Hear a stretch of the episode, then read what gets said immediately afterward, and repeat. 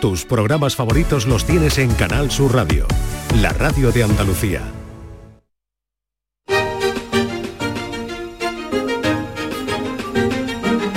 En Canal Sur Radio, Días de Andalucía, con Carmen Rodríguez Garzón.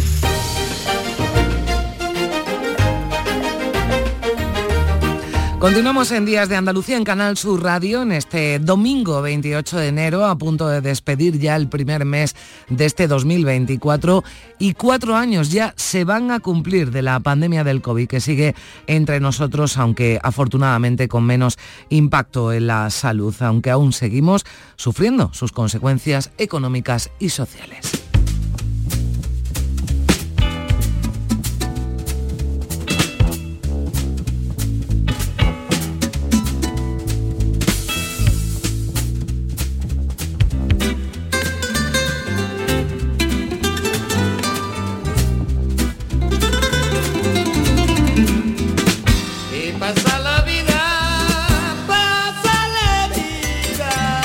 Pues va pasando la vida, pero no pasa el peligro, al menos es lo que dice un grupo de prestigiosos virólogos estadounidenses que nos avisan de que habrá otra pandemia e incluso aventuran que será más letal.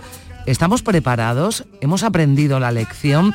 Vamos a hablar enseguida con Amos García, que es virólogo y expresidente de la Asociación Española de Vacunología. Nos ha ido acompañando durante estos cuatro años aquí en Canal Sur Radio y hemos seguido con él la evolución de la pandemia. Las vacunas y él nos lo dirá seguro, han tenido un papel trascendental y lo siguen teniendo, de ahí que no cesen los llamamientos de las autoridades sanitarias para que nos vacunemos. En general, las tasas de vacunación en España y en Andalucía son altas y eso ha evitado que en nuestro país, como ha ocurrido en otros, se hayan producido brotes de sarampión, una enfermedad que se creía ya prácticamente erradicada. De ello hablaremos con Carmen Fidalgo, pediatra y vocal de la Asociación Española de Pediatría.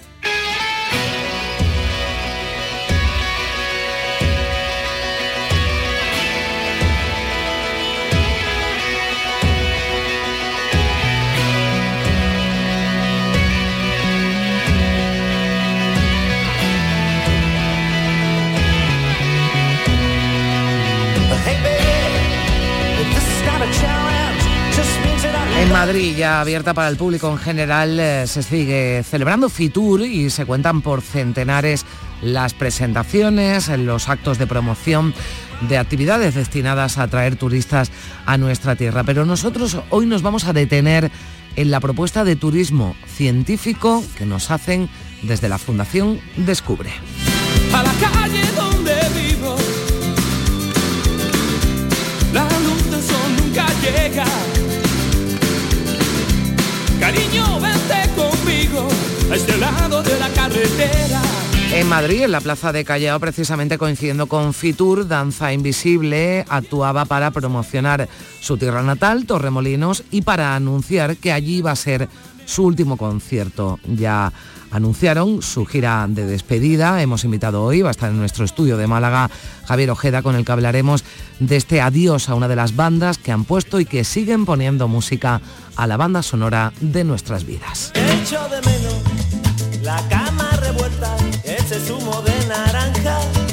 Y las revistas abiertas. En el espejo ya no encuentro tu mirada, no hay besos en la ducha, ni pelos.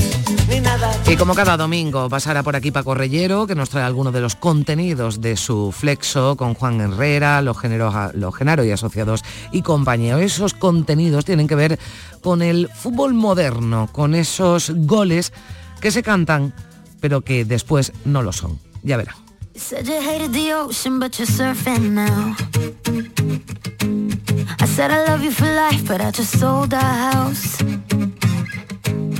We were kids at the start, I guess we're grown-ups now.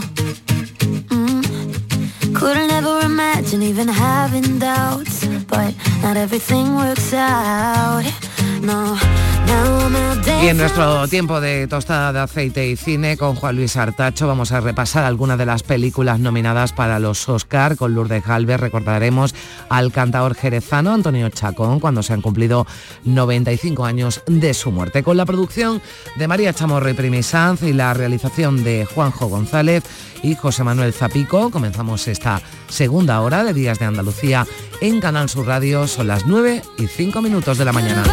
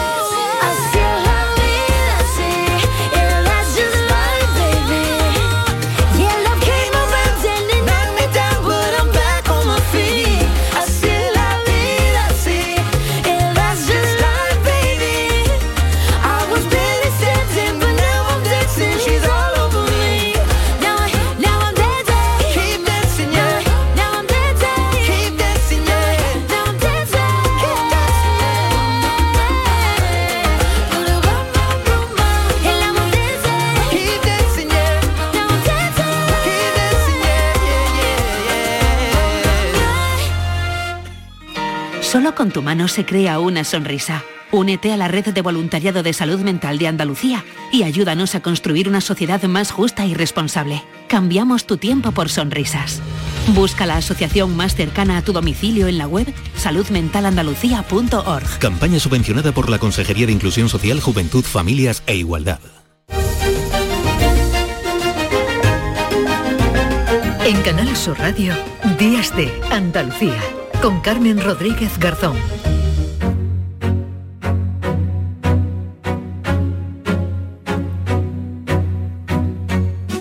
Todos tenemos aún muy presente el mes de marzo de 2020 cuando nos eh, confinaron, ya saben, por el COVID, cuando la epidemia paralizó el mundo, pero esto tuvo un proceso que comenzó meses antes y precisamente el día 31, el 31 de enero, el próximo martes, se cumplen cuatro años del primer caso de COVID aquí en nuestro país, en España. Hemos quedado con Amos García, es virólogo y nos ha acompañado en muchos programas además durante este tiempo. Amos, ¿qué tal? Buenos días, bienvenido. ¿Qué hay? Muy buenos días, siempre es un placer estar con ustedes. Bueno, nos vamos olvidando, ¿verdad? Pero es lo normal, van pasando los años, pero ese COVID, y eso lo hemos hablado en otras ocasiones, sigue entre nosotros, aunque su incidencia es menor y menos, y menos peligrosa, pero, pero sigue ahí. De momento no le hemos despedido del todo, ¿verdad? No, sigue ahí y afortunadamente hemos ido consiguiendo domesticarlo gracias fundamentalmente a las vacunas. Pero eso no quiere decir que está circulando y es que es un microorganismo que a personas que tienen algunas características como son edad avanzada o alguna enfermedad de base, el padecer una infección por COVID si no están protegidos por las vacunas según las pautas que se recomienden desde el ámbito sanitario, pues pueden tener problemas de salud muy serios. Por lo tanto, sigue ahí, sigue de otra manera, en otro escenario afortunadamente mucho más favorable, pero en cualquier caso todavía hay personas que deben estar protegidas frente al mismo porque si no pueden tener problemas serios. Por eso es importante seguir vacunando. Las campañas de vacunación están ahí. Aquí en Andalucía incluso se han abierto los centros de salud sin cita previa para llegar sobre todo, como decía Samos, a esa población más eh, vulnerable. Porque aunque es verdad que ya ha bajado algo esa incidencia de los eh, virus respiratorios, hemos tenido bueno, pues un invierno, unas navidades con la incidencia muy, muy elevada, pero han saltado algunas alarmas. Esto no se ha parecido, ¿verdad? La situación que tuvimos en 2020, 2021 con el, con el COVID, pero sí es verdad que mm, se nos ha dado un toque de atención, ¿no? Aparte del COVID, hay otros virus respiratorios que están ahí, que sobre todo son peligrosos, como decimos, para los colectivos más vulnerables. Efectivamente, mira, yo creo que hay que ser consciente que todo este tipo de virus compiten entre sí para ocupar un mayor espacio, para sobrevivir, compiten uno frente a otro. Y de alguna manera, durante la pandemia, había únicamente un virus claramente predominante porque circulaba mucho, por eso, porque estábamos en pandemia. Y esa circulación hacía que prácticamente yugulara la presencia de los demás. Por lo tanto, durante la pandemia no tuvimos apenas gripe, no tuvimos apenas virus respiratorios sincitiales, etcétera, etcétera. ¿Qué ocurre ahora? Bueno, además, eh, la mascarilla, que fue un instrumento clave en la lucha contra la pandemia, también desempeñaba un papel protector frente a este otro tipo de virus. ¿Qué ocurre en estos momentos? Ya no tenemos mascarilla y al mismo tiempo, al mismo tiempo, el SARS-CoV-2, que es el microorganismo del virus responsable de la COVID-19, ya no tiene ese papel predominante porque lo hemos ido consiguiendo domesticar con la vacuna pues el resto de los microorganismos de los virus respiratorios vuelve a ocupar su espacio, vuelve a ocupar su territorio y además lo recupera con intensidad, con fuerza en ese ejercicio de competencia, porque además, como no ha habido un contacto poblacional eh, con los mismos durante la época de pandemia, pues lógicamente tiene una mayor facilidad de penetración. Sin embargo, también hay que considerar que la incidencia que hemos tenido de gripe no es excesivamente diferente a la que teníamos antes de la mm. pandemia, pero lógicamente, pero lógicamente tenemos que sumarle también los casos de COVID y tenemos que sumarle eh, otros virus respiratorios. Y sobre todo tenemos que sumar algo que es muy importante, el miedo. El miedo de la ciudadanía a una situación que fue absolutamente terrible, absolutamente espantosa como fue la pandemia y que eso lógicamente todavía va a ser muy difícil que lo olvidemos. Y por otro lado también la situación del sistema sanitario. La atención primaria todavía está resacosa de todo lo que tuvo que sufrir durante la pandemia, las unidades de salud pública, y todo eso sin lugar a dudas ha contribuido para mm, crear esta situación en relación a las infecciones respiratorias agudas. Bueno, pero también yo añadiría incluso, lo digo como algo positivo, ¿eh? que las redes de vigilancia también están funcionando, ¿verdad, Amos? Y entonces sí, eso, estamos conociendo al, detalle, ¿verdad? Sacar en mm. conclusión que eh, todo este tipo de situación lo que nos está demostrando que las redes de vigilancia epidemiológica están funcionando magníficamente, magníficamente, y que también las políticas vacunales, que son una de las políticas claves de la estructura de salud pública están desarrollando una labor francamente positiva. Mm. Pero hace unos días eh, había, bueno, pues saltó una noticia eh, sobre virólogos, eh, un grupo de virólogos estadounidenses que, bueno, pronostican ya el origen incluso afinan de la próxima pandemia y dicen que será más letal que, que, el COVID. Mm, yo no sé si eh, has podido echar un vistazo a esta información que incluso, como digo, afina y dice una persona que tenga el virus de la gripe se podría contagiar de eh, una gripe aviar, de un virus de, de un ave y esto generaría ahora una pandemia incluso más letal que la que tuvimos en, en 2020 y 2021 yo, creo que con todo este tipo de afirmaciones hay que ser extremadamente prudente. Estamos saliendo de una situación espantosa que, que ha modificado por completo nuestro estilo de vida y de alguna manera conviene ser prudente con todo este tipo de manifestaciones por el impacto que pueden tener en la ciudadanía. ¿Vamos a tener una nueva pandemia? ¿Vamos a tener que convivir con una nueva pandemia? Eso seguro, eso seguro. Eh, ahora, si me permite, yo espero que a mí me coja jubilado porque otra como esta no la aguanto, francamente. Entonces, ¿por qué digo esto que vamos a convivir con una nueva pandemia? Pues fundamentalmente porque los condicionantes que han posibilitado esta siguen estando presentes. Ahí sigue el calentamiento global con el cambio climático, que está produciendo una distorsión por completo de la ecología de los microorganismos Ahí está la pobreza, la cada vez más desesperante diferencia que hay entre países ricos y países pobres. Los países pobres, eh, la pobreza por todo lo que la rodea, hacinamiento, malnutrición, es un caldo de cultivo tremendamente favorable a la expansión de problemas transmisibles de forma pandémica. El, el que todavía no hayamos interiorizado la necesidad del concepto One Health que la OMS está repitiendo machaconamente, salud humana, salud ambiental, eh, salud animal. Eh, porque es fundamental entender que la salud humana, al margen de la salud ambiental, al margen de la salud humana, no, no resiste. Eh, es que nos olvidamos que, que la pandemia de la COVID-19 es una enfermedad de los animales que pasó al hombre. Es que nos olvidamos que el ébola es una enfermedad de los animales que ha pasado al hombre es que nos olvidamos que la viruela del mono es una enfermedad de los animales que pasó al hombre.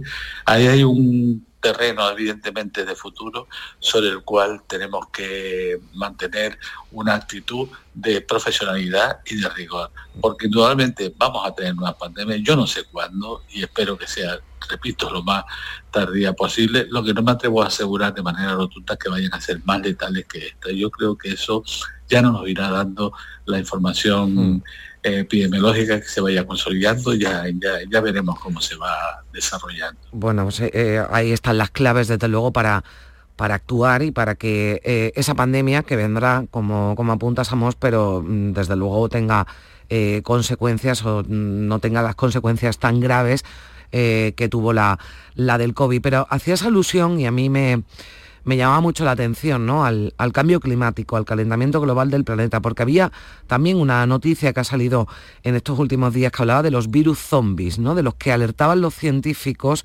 por el deshielo, virus que estaban congelados ¿no? en, el, en el Ártico y que debido a al cambio climático y a que el Ártico se derrite, se pueden reactivar. Eh, bueno, pues un punto más de preocupación, ¿no? Sí, es posible, es posible. Y es más, yo te puedo añadir, sabes que, yo vivo en Canarias, aquí hemos tenido ahora, ya hemos detectado la presencia de mosquitos que son responsables, son el vector de, no responsables, responsables del virus, pero son el vector de enfermedades como el Zika, el dengue, y, ya lo tenemos aquí como consecuencia del cambio climático. Y tenemos perfectamente identificado cómo se han introducido y, dónde están las bolsas de estos mosquitos. Es, que eso son consecuencias de una realidad frente a la cual no debemos de ninguna manera eh, mirar a otro lado. Y es que, lógicamente, todo relacionado con el cambio climático va a producir un trastorno en la ecología persistente y eso, sin lugar a dudas, se puede traducir en, problemas transmisibles que explosionen de forma absolutamente espectacular. En cualquier caso, mm, yo espero, de verdad, espero, espero que las enseñanzas que debimos haber aprendido en todo el periodo de pandemia, pues nos permitan entender que vamos a tener que convivir con otras en el futuro y que hay que prepararse con todos los elementos débiles que hemos visto mm. que tenía el sistema a la hora de abordar esta pandemia.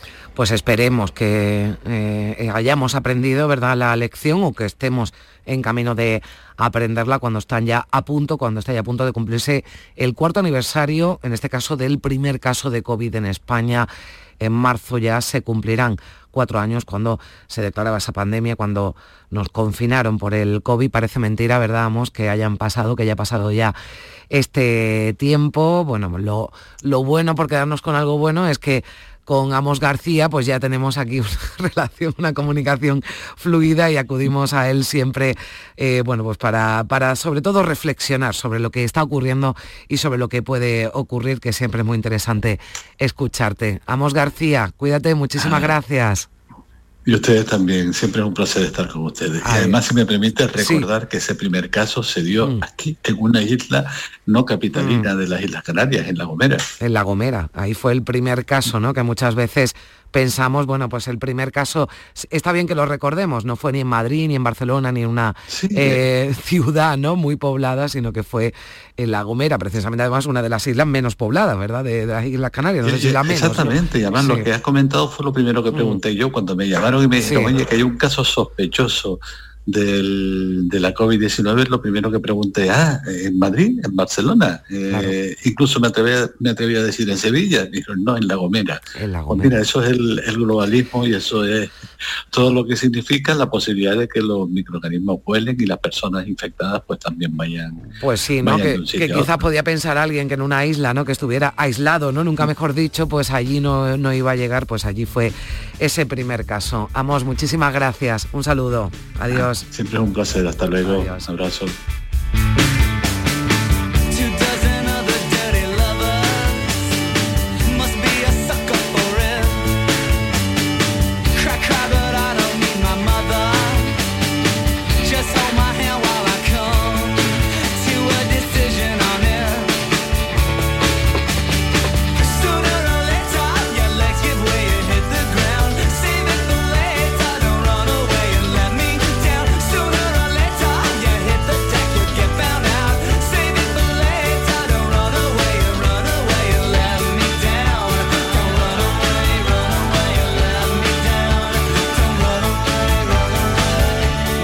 Mañana y 21 minutos. Eh, las alarmas, seguimos hablando de salud, se han disparado en algunos países europeos por brotes de sarampión. Fíjense que en 2023 se confirmaron más de 30.000 casos y no llegaron a 1.000 en 2022.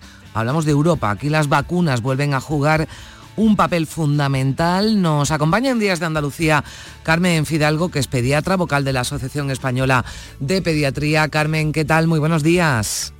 Hola, buenos días Carmen, feliz domingo y buenos días a todos los que nos, nos oyen y solamente especificar algo, que es que yo soy vocal de la Asociación Andaluza. Andaluza, bueno, que... de atención primaria. Que está muy bien.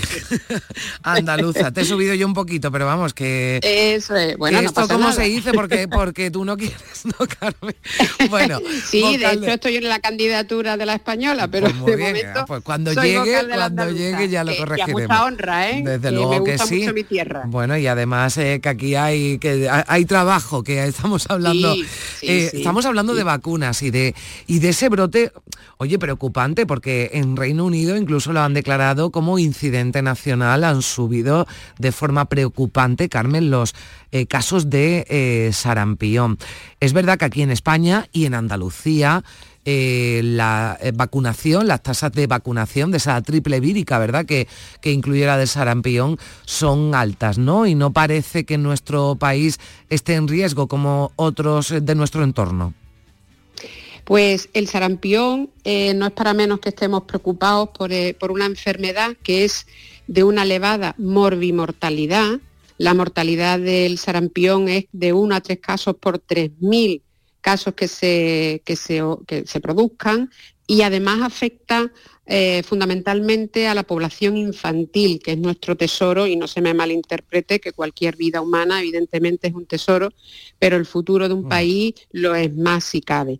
Entonces es lógico que nos preocupemos todo el, eh, toda la población, porque esto es, eh, las vacunas son un tema de toda la población, pero de momento no tenemos ninguna emergencia en mm. España ni ninguna alarma porque durante el 2023 solamente hemos tenido 11 casos confirmados por laboratorio por el sistema de vigilancia epidemiológica del país, que funciona y funciona muy bien, igual que la vacunación, gracias al esfuerzo, y déjame que felicite a la enfermería, porque hacen un esfuerzo tremendo porque toda la población estemos protegidos y estemos vacunados. Y esos son los dos pilares del plan de eliminación de cualquier enfermedad inmunoprevenible y sobre todo el sarampión, que desde, el 2001 lo tenemos en toda Europa y por supuesto como España es Europa, también en España. Mm. Y esas son sus dos patas fundamentales. La vacunación, que no me cansaré de repetir, mm. es la medida de salud pública junto con la potabilización del agua que salva muchas vidas. Fíjate, Carmen, antes de la vacunación universal, que en España fue en 1981, el sarampión se llevaba por delante nada más y nada menos que 2,6 millones de personas al año en todo el mundo. Fíjate la mortalidad tan elevada del sarampión, porque además es una enfermedad con una alta tasa de transmisibilidad. Hmm. Fíjate que la gripe y el COVID, que son muy, muy transmisibles, que tenemos todos en la cabeza que es muy transmisible, cada enfermo puede infectar a dos personas. Hmm. ¿Sabes cuánto puede infectar una persona que tenga sarampión? De 15 a 17 personas. Fíjate de lo que mm. estamos hablando, es una enfermedad muy contagiosa. Y sobre todo con esa alta tasa de letalidad, de ahí la importancia de, de la vacuna, lo decías Carmen, además eh, y, aprovecho, ¿no? Porque se ha celebrado, ¿verdad?, el Congreso Andavac, donde se han entregado los premios Andalucía se vacuna 2024, 15 categorías, se reconoce el trabajo eh, desarrollado por los distintos distritos sanitarios para alcanzar una mayor cobertura vacunal y el tuyo, el suyo, Carmen, se ha llevado además uno de esos premios, ¿verdad? Sí, precisamente de, lo que estamos hablando.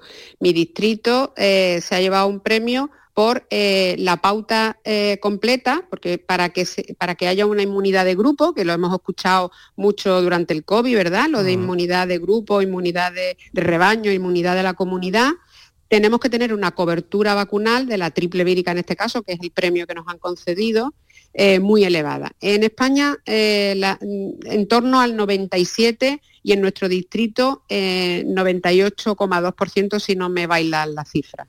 Bueno, pues es sin duda ¿no? un dato para sentirse orgulloso por el trabajo, y lo recordabas Carmen, de, del personal de enfermería, de todos los eh, sanitarios, pero también porque hay una conciencia por parte de los ciudadanos, ¿verdad?, para, para las eh, vacunas, porque también en el COVID pues aparecieron ciertos eh, sectores, ¿no?, antivacunas, ciertos colectivos pues que ponían en duda la eficacia de las vacunas, pero en general un porcentaje muy alto de la población española y de la población andaluza eh, cree en las vacunas, confía en las vacunas y vacuna a sus niños y vacuna a sus mayores también. Sí, sí, por supuesto. Pero no hay que bajar tampoco eh, el nivel de confianza. Quiero decir, tenemos que reforzar una y otra vez mm. que los padres y las madres, eh, la población en general, confíe porque además eso es una cosa que tú ves cuando eh, ves las coberturas vacunales de, desde, porque las vacunas son para toda la vida, es mm. decir, para todas las edades. Siempre se ha asociado las vacunas con la etapa infantil, eh, con los pediatras, y no es cierto. Las vacunas, el calendario vacunal es para toda la vida. Hay que protegernos al principio de la vida, pero también hay vacunas específicamente recomendadas para el resto de la vida, sobre todo las embarazadas. Entonces, que el, calendario vacunal de la Asociación Española de Pediatría en este caso hace un apartado y da mucha relevancia a la embarazada.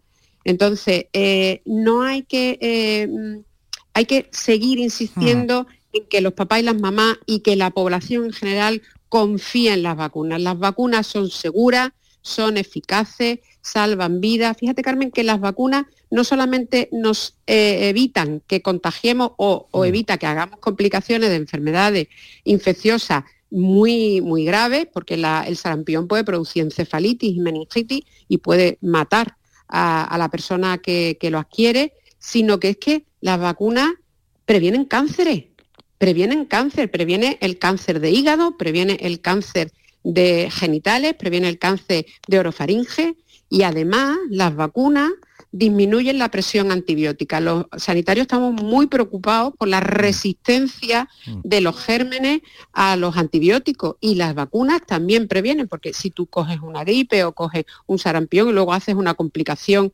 bacteriana, mm. necesitas antibióticos. Entonces, las vacunas son muy importantes y hay que recalcar que hay, porque debatir es bueno, un debate sano, es decir, que alguien se plantee si las vacunas no son seguras o no son eficaces o si es mejor no vacunar, el debate es sano, pero es tal la cantidad de evidencia científica con estudios muy serios eh, que va a favor de, las vacunas que cualquier eh, experto o cualquier eh, conocedor de las vacunas se puede sentar ante cualquier persona que dude de la eficacia y de la seguridad de las vacunas y con estudios muy serios despejar todas las dudas posibles. Así que hay que hmm. seguir insistiendo Y además, ¿sabes qué pasa?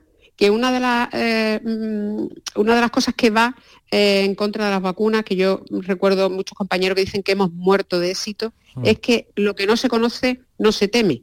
Y entonces la, la, percepción de que como no hay nadie que tú escuches que tenga sarampión, pues no temes a la enfermedad. En cuanto que hay un brote de meningitis o un brote de cualquier otra enfermedad eh, que la gente asocia que puede ser una enfermedad grave, hay vacunaciones en masa, pero vacunaciones en masa. Yo he vivido brotes de meningitis en alguna eh, eh, guardería mm. y, los padres y las madres acuden, pero en masa, y, y ponme la vacuna ya, que entonces hay que recordar que hay, claro, que en ese calendario, que en ese calendario están esas vacunas y que, y que más vale prevenirlos.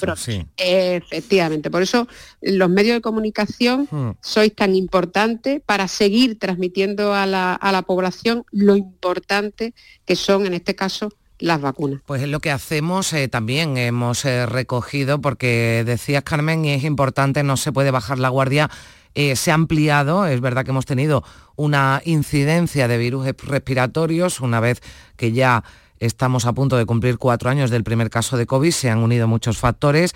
La gripe, digamos, que la hemos parado durante algunos años, pero bueno, pues está circulando, ha vuelto entre nosotros y de ahí que en los centros sanitarios andaluces eh, sin cita se hayan podido vacunar, ¿verdad? Pues quien no lo, quien no lo hubiera hecho. Sí es verdad que ya eh, estamos notando ¿no? que ha bajado la, incidencia de, esos virus respiratorios durante eh, ya esta segunda quincena ¿no? de enero.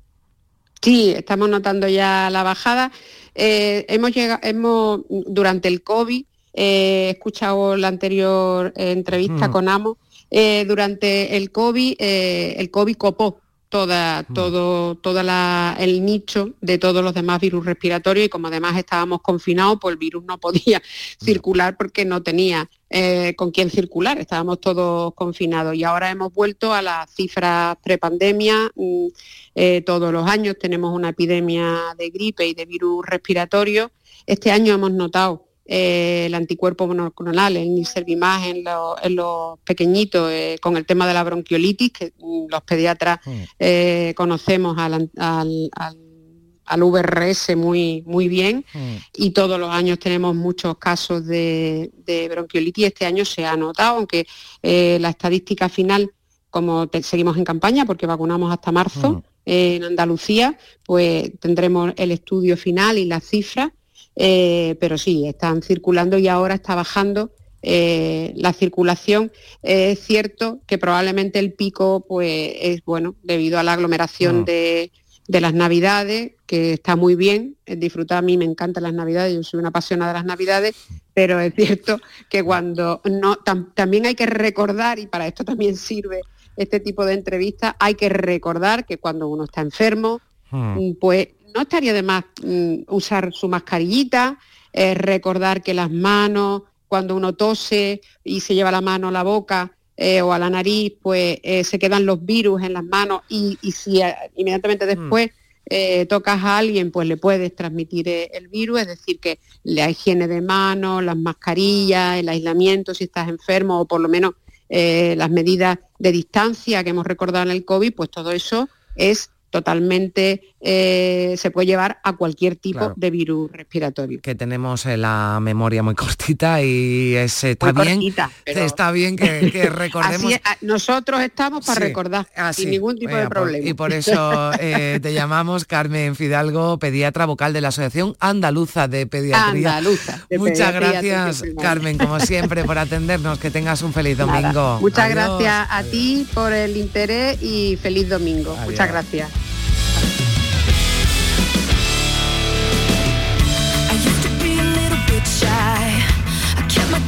Feelings inside. Speaking up to you about my emotions have always been hard. But this just can't wait. Tonight I feel a little bit brave. So I won't let one more day pass without you explaining what we are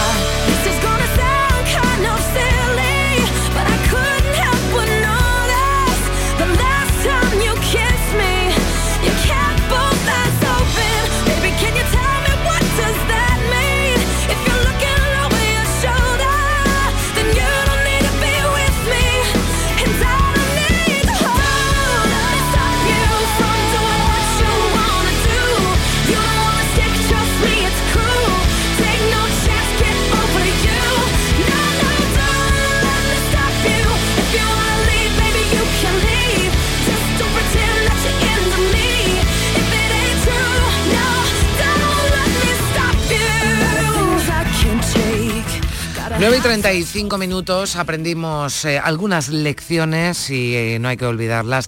Desde luego, durante la pandemia, a punto ya de cumplirse, como venimos contando, cuatro años del primer caso de COVID en España. Fue un 31 de enero de 2020. Aprendimos también lo importante, ¿verdad, Primi Sanz? ¿Qué tal? Muy buenos días.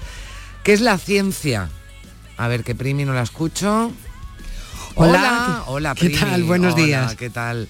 Aprendimos, eh, decía, durante la pandemia, ¿no? La importancia de la ciencia con la rapidez con la que se encontraron, y lo, lo hablábamos antes con Amos, ¿no? Pues esas vacunas que se fabricaron y se distribuyeron esas vacunas. Y de ciencia, pero en este caso relacionada con el turismo, vamos a hablar a continuación, porque la Fundación Descubre ha ido de nuevo a Fitur, que se está celebrando todavía este domingo, este fin de semana ya abierto al público en general, y ha presentado ese proyecto Primi de turismo científico. Es una iniciativa nacional, pero que nace aquí en Andalucía.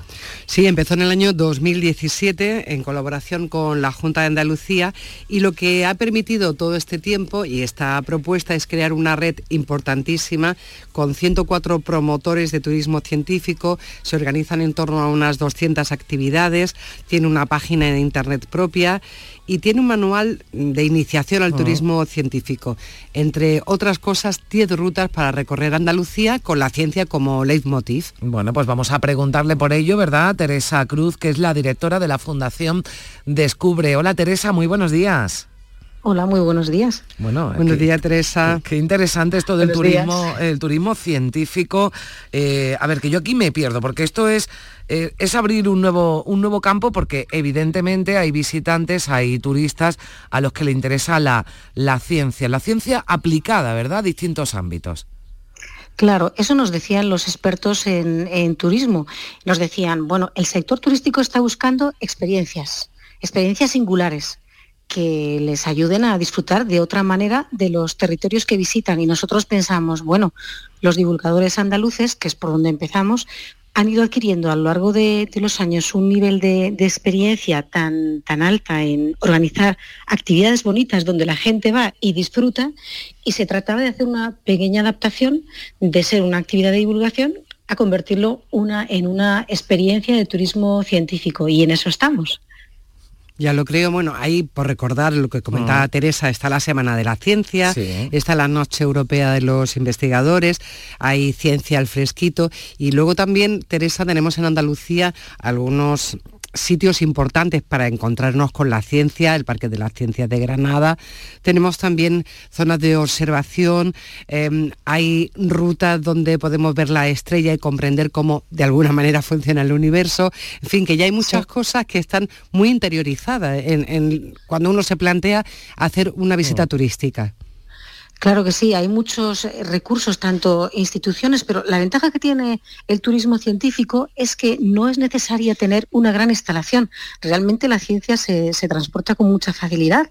A veces es simplemente un buen científico divulgador que va a un lugar en medio de, Sierra Nevada o de cualquiera de los montes de Navarra, de, perdón, de, de Granada, de Sevilla o en las playas. Y ahí lleva a veces con muy mm. poquita instrumentación, una actividad que seduce absolutamente.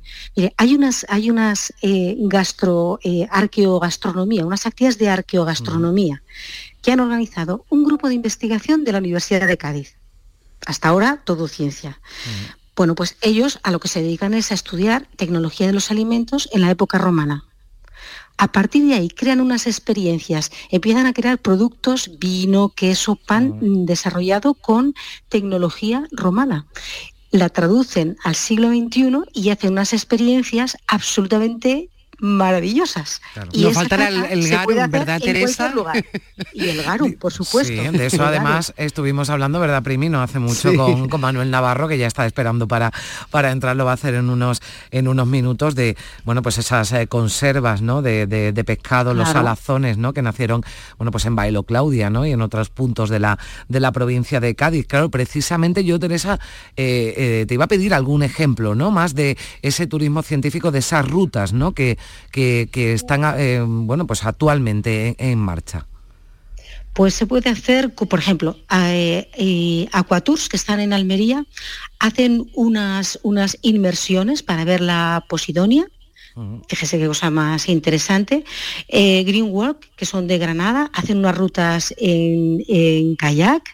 Eh, bueno, observaciones astronómicas hay en, todo el territorio, en todo el territorio. Pero luego hay también eh, poco a poco se han ido creando muchas actividades vinculadas con la arqueología, con la naturaleza y se van incorporando las catas de diferentes productos. Mm. Hay unas cuantas muy interesantes de almazaras que hacen aceite y ahora nuestro objetivo es que entren en En eso hemos estado trabajando en Fitur, viendo las bodegas andaluzas que están, que están haciendo eh, actividades turísticas y animándoles a que desarrollen alguna actividad específica vinculada con la ciencia.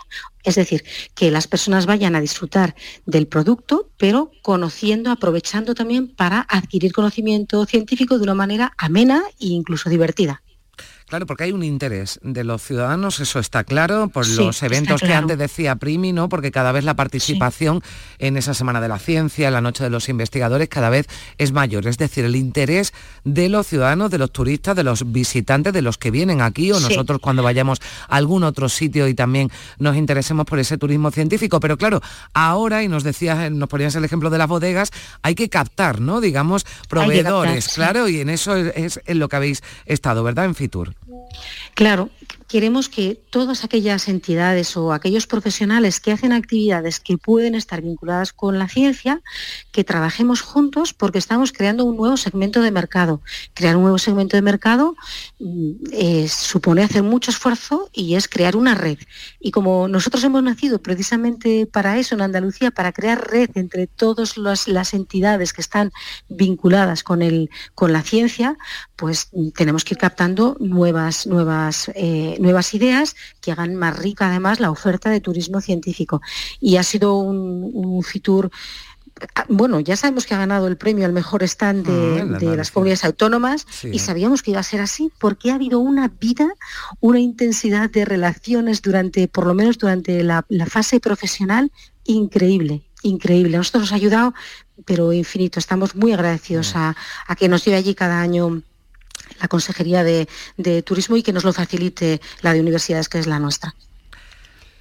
Hasta el 31 de marzo. Solamente recordar que todos aquellos que tengan eso, una buena idea para vincular la ciencia con el turismo, tienen abierta la solicitud hasta el 31 de marzo. Bueno, y hay que además decir, para que se animen, ¿verdad, Teresa, que todo esto eh, ofrece ¿no? opciones de, desarrollo económico, ¿verdad? Pues para los, los pueblos ¿no? y, entornos rurales que también se, puedan sumar a, a este turismo científico. Claro, nosotros vemos que es una manera de colaborar contra la despoblación, que además es una manera de hacer transferencia del conocimiento a personas que de otra manera probablemente no se, no se acercarían y que robustece la cultura científica en nuestra tierra y eso es es de muchísimo valor. Bueno, muchísimas gracias a Teresa Cruz, que está en un sitio que me han chivado por aquí.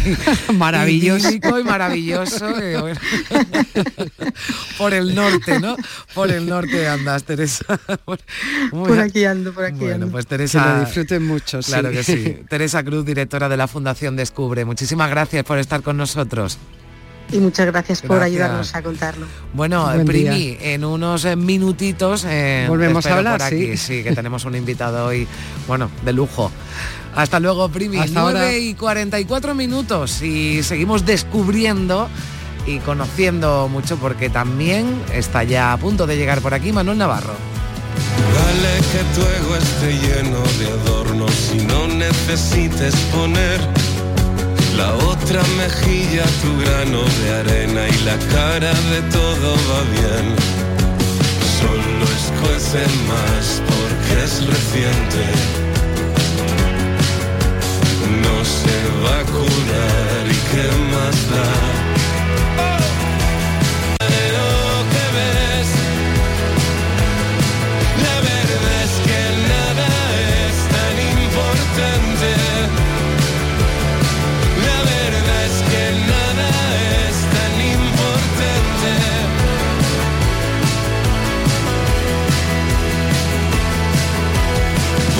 Que estallen las bombas en casa y tus padres no firmen la paz. A veces las cosas se arreglan si asumes que nadie las puede arreglar. Solo duele porque crees que importa. No se va a curar y qué más da. No lo que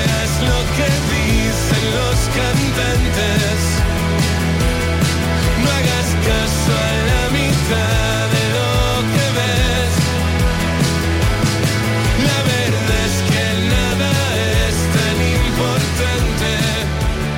Vélez Málaga y Torre del Mar abren al mundo una ventana al paraíso, un destino único y natural dentro de la Costa del Sol, una ventana a la cultura, historia, tradiciones y gastronomía, un lugar donde disfrutar de playas de ensueño y rincones mágicos. Vélez Málaga y Torre del Mar, una ventana al paraíso. Concejalía de Turismo, Ayuntamiento de Vélez Málaga. Canal Sur Radio. ¿Ya conoces las lavadoras Nevir? Lavadoras de hasta 12 kilos con motor inverter y etiqueta energética clase A. Porque Nevir siempre piensa en el ahorro de la factura de la luz. Con las lavadoras Nevir podrás esterilizar la ropa deportiva y disfrutar de su velocidad de centrifugado y sus tres modos de lavado rápido. Disponible en tiendas El Golpecito. Polígono Recisur, calle Pie Solo 120. Alcalá de Guadaira, Sevilla. Empieza el nuevo año a tope de energía en Basic Fit. En casa o en el gym a la vuelta de la esquina. Apúntate ahora, disfruta de seis semanas extra y llévate una mochila. Siéntete bien y haz del fitness tu básico. Te quedan cinco días. Ver condiciones en basic-fit.es. Basic Fit. El amor no se mide en minutos, sino en momentos. Regala a tus seres queridos momentos llenos de arte y pasión. La exposición inmersiva Van Gogh Grandes Éxitos te espera todos los días en el Pabellón de la Navegación en Sevilla. Consigue la entrada en van-gogh.es. ¿Y tú de qué eres? ¿De chirigote o de comparsa? ¿De folla o de la calle? ¿De carrusel o de cabalgata? Nosotros no elegimos. En carnaval somos de Cádiz. Melón y sandía Caridul. Lo más fresco del carnaval. Visita nuestra página web www.caridul.com. En Canal Sur Radio, Días de Andalucía, con Carmen Rodríguez Garzón.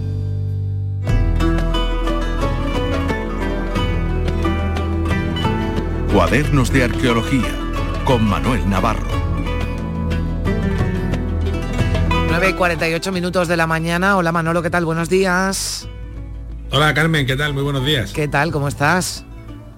Pues muy bien, eh, aquí oyéndote tranquilamente desde que ha empezado el programa y con muchas ganas ya de hablar de, Claro. de nuestras cosas históricas y arqueológicas. Yo claro. decía que estabas esperando y a, y a mí me, eh, me gusta especialmente eh, cuando me lo comentabas, ¿verdad? Esta semana me decía, vamos a hablar de una nueva metodología para investigar grandes batallas del pasado. Y a mí esto me parecía apasionante solo con el titular. Así que estoy segura que voy a disfrutar y también nuestros oyentes de lo que nos vas a contar porque has estado bueno pues hace unos días por la provincia Sí. de Jaén verdad por Despeñaperros y allí pues has podido ver cómo funciona ¿no? esta nueva metodología cuéntanos algo y enseguida saludamos a nuestro invitado Sí, eh, ahí por poner un poco en situación a nuestros oyentes, eh, se tiene noticia de grandes batallas de la antigüedad por distintas eh, fuentes, fundamentalmente fuentes escritas, claro. Eh, pero luego digamos que la, ma- la materialización de esas batallas, el seguimiento arqueológico no es una cuestión tan sencilla de, de resolver, ¿no? Eh, en principio debería ser todo lo contrario, porque claro, las fuentes siempre nos hablan de, de choques de ejércitos de 30.000 hombres en cada bando, de 20.000, de 50.000, en fin. Mucha gente peleando que en teoría debería dejar eh, un rastro muy, muy sencillo. Pero bueno, parece que cuando los arqueólogos se ponen detrás de, la- de las pistas de las grandes batallas, no, no resulta tan fácil ¿no? encontrarlo. Y además, eh, en este proyecto del que nos va a hablar ahora Juan Pedro Bellón, eh, se han propuesto otras, otra, otra serie de resolver, otra serie de incógnitas, como son, eh, por ejemplo, el desplazamiento de- a través de un campo de batalla de, de un ejército en, en concreto. ¿no? Entonces nosotros empezamos trabajando con ellos hace unos años eh, sobre una batalla mucho más antigua, la batalla de, de Baécula, una batalla de la, de la Segunda Guerra Púnica, y ahora hemos estado recientemente en Despeñaperro, precisamente, ahí en lo alto de, de aquellos cerro sube y baja, eh, estudiando un poco, siguiendo el, trabajo del equipo de Juan Pedro en la batalla de las Navas de Tolosa, ¿no? Que es sin duda la gran batalla de, eh, la Reconquista, al menos la gran batalla en campo abierto, eh, del que todo el mundo pues tiene una imagen más o menos idealizada en su cabeza. Y, y nada, ellos tienen mucho que decir porque se han puesto a pie de obra a, pie de tierra, nunca mejor dicho, y a examinar cada centímetro cuadrado casi de esos miles de kilómetros cuadrados que abarcaban aquellas batallas, ¿no? Vamos a saludar a Juan Pedro Bellón, que ya nos está escuchando. Hola Juan Pedro, ¿qué tal? Muy buenos días. Hola, muy buenos días a todos y a todas. Bueno, pues es muy interesante todo lo que nos estaba contando eh, Manuel Navarro sobre esta nueva metodología, ¿no? Para investigar esas grandes batallas del pasado. Es decir, Juan Pedro, sabemos que se produjeron esas batallas ¿no? en alguna zona, pero lo que se está averiguando con esta nueva metodología es el alcance, ¿no? la dimensión que tuvieron esas batallas, esos enfrentamientos. Pues mm, sí, fundamentalmente porque precisamente las fuentes escritas son fuentes de parte la mayoría de las veces. Entonces, claro, tenemos un poco hipertrofiado, un poco exagerado el discurso de los vencedores ¿no? que hay en, esa, en esos textos escritos. Entonces la arqueología un poco lo que hace es, bueno, contrastar si efectivamente hay algo de realidad y luego pues también un poco perfilar pues si la batalla fue tan grande, si hubo tantas víctimas, si se utilizaron o no tales armas, es decir que, la arqueología aparte mm, aporta la información objetiva que, pudo tener esa batalla. ¿Y esto cómo se hace, Juan Pedro? ¿Cómo, cómo, qué, qué herramientas usáis? ¿Qué, qué pruebas buscáis? Para determinar, ¿no? Como decimos, esa dimensión, ese alcance y para desmentir incluso alguna de esas gestas, ¿no? Escritas por alguna de las partes que participan en esa batalla. Pues mira, lo ha dicho antes muy bien Manuel Navarro, que mm, imagínate pues mm, un volumen de personas muy grande moviéndose por mitad de los campos andaluces hace miles de años, ¿no? Pues si son ejércitos de 20, 30 mil personas, eh, algo queda, aunque sea, fíjate, un poco el desafío es que eh, nos enfrentamos a recuperar el material que dejó ese ejército, pues un día, en una tarde de hace miles de años, ¿no? Ese es un poco el desafío, ¿qué quedó de ese, de ese periodo tan, tan pequeño de tiempo, ¿no? Pero en el caso, por ejemplo, de la batalla de Baécula lo vimos claramente, es decir, han pasado 2.200 años y todavía siguen quedando restos de aquella batalla, ¿sabes? Mm. Y fundamentalmente son restos metálicos, restos de, bueno, lo ha indicado del calzado, restos de la impedimenta, es decir, del, pues imagínate a un, legionario romano, pues si un fragmento de un casco, un fragmento de un cinturón, de un broche, un fragmento por supuesto de su arma, el arma que ha arrojado, ese es el registro que, que, fundamentalmente queda. Manolo. Hay que, hay que decir que, que ellos están utilizando una tecnología con eh, un gran proceso burocrático, porque es una tecnología que está completa y radicalmente prohibida, si no ahora nos lo explique Juan Pedro, ah. que es el, detector de metales, ¿no? Es decir, el detector de metales en, Andalucía no se puede utilizar, y en gran parte de España, eh, porque bueno, lo utilizan en ocasiones los, los piteros, ¿no? Los, los, expoliadores para destruir los yacimientos, pero ellos sí que lo utilizan con una vocación científica, que es ir localizando estas piezas metálicas eh, que también han conseguido, tanto en la batalla de, de Baécula, en esta guerra púnica, como en la batalla de la Nava de Tolosa, donde, eh, bueno, no deja de sorprender la cantidad de puntas de flecha y sobre todo de herraduras de caballos, ¿no? Y es una cosa que me quedaba, y de clavos de herradura, ¿no?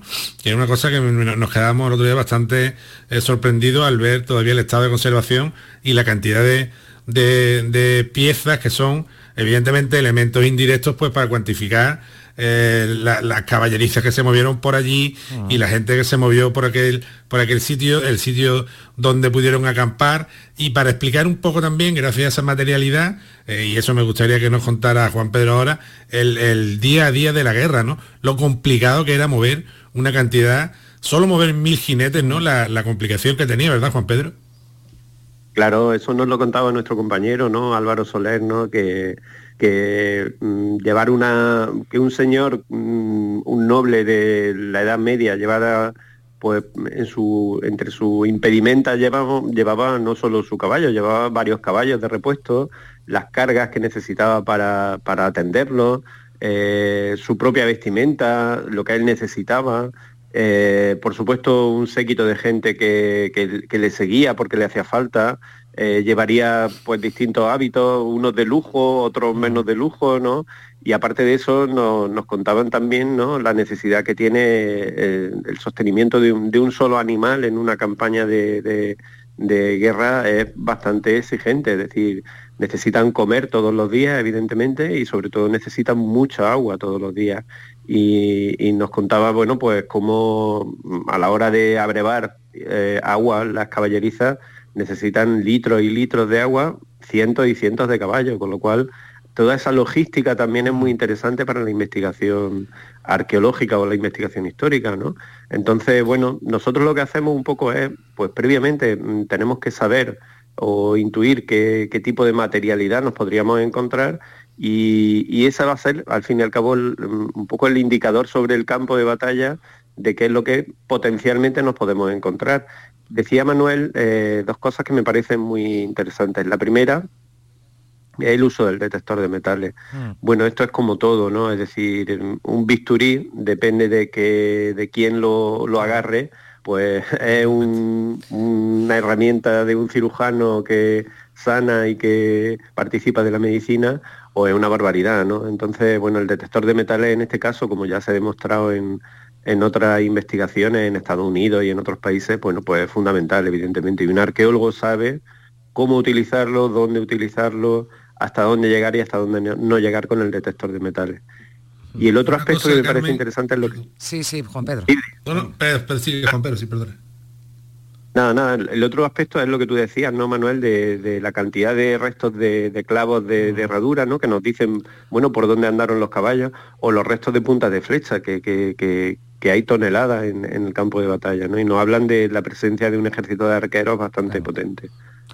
Una cosa que, es lo que quería destacar, que creo que para eh, nuestros oyentes resultará de interés, es que el equipo eh, de Juan Pedro, Universidad de Jaén, y todos los que colaboran, eh, geolocalizan cada uno de los restos. Es decir, cada piececita que aparece con el detector es localizada tridimensionalmente y eso después se pasa a un mapa de manera que, por ejemplo, se puede seguir el paso de un ejército el paso de, o de un ala del ejército por una zona concreta, ¿no? Esto ya lo hicieron en Vehícula, que siguiendo las tachuelas de las caligas y de las sandalias de los, de los romanos y de los cartagineses, pues veían dónde estaba, desplegaba el ejército, lo cual me parece una cosa absolutamente innovadora y alucinante, la verdad. Como unas miguitas de pan, ¿verdad? Que van siguiendo, ¿no? Ese camino, ¿no, Juan Pedro? Efectivamente, y además mm, ese es el punto, ¿no? Que a mí que una persona sea muy hábil con el detector de metales y me traiga una bolsa llena de objetos de un campo de batalla, pues no me dice nada. Es mm. decir, si yo no sé dónde están esos objetos, no me dice nada de cómo se, desarrolló esa batalla. ¿no?